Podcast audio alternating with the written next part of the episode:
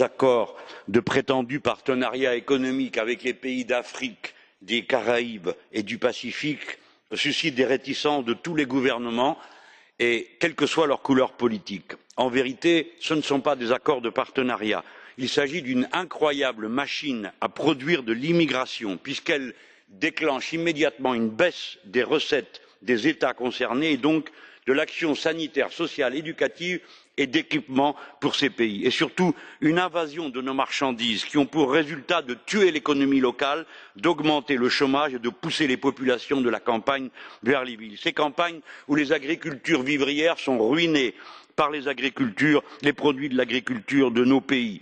Elle euh, augmente les productions euh, qui sont euh, monocultures et qui provoquent des, dégâts de pollution et une mutilation de toutes les pratiques euh, culturelles euh, traditionnelles de ces régions. enfin elle provoque évidemment l'exil des populations de la campagne vers la ville et de la ville vers l'étranger.